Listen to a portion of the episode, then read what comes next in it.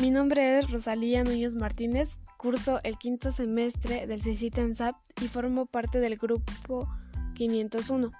En la asignatura de Ciencias de la Comunicación nos pidieron hacer un podcast. Este abarcará el tema de la comunicación y estará enfocado a la publicidad y propaganda. Primeramente, la comunicación es un proceso que consiste en la transmisión e intercambio de un mensaje entre un emisor y un receptor. Existen varios tipos de comunicación.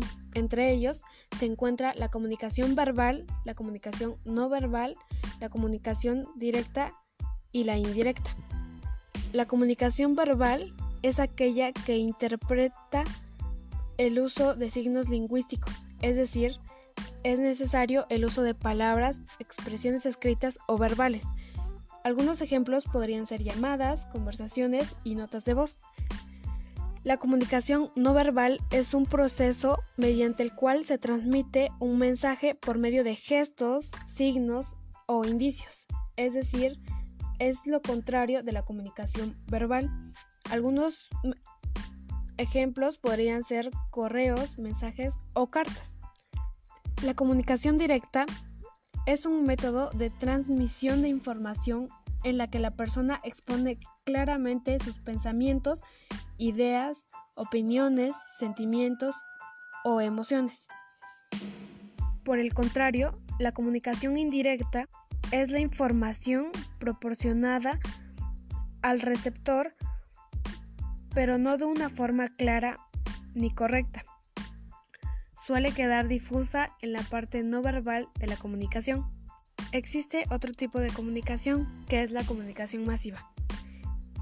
Esta consiste en que el emisor es único y el mensaje va transmitido a un público en específico o a la comunidad en general. Un ejemplo de este tipo de comunicación son los libros, revistas, periódicos, entre otros. Por otro lado, tenemos la publicidad y la propaganda. La publicidad es una forma de dar a conocer un producto que sale a la venta por medio de cualquier medio de comunicación, ya sea televisión, radio u otros.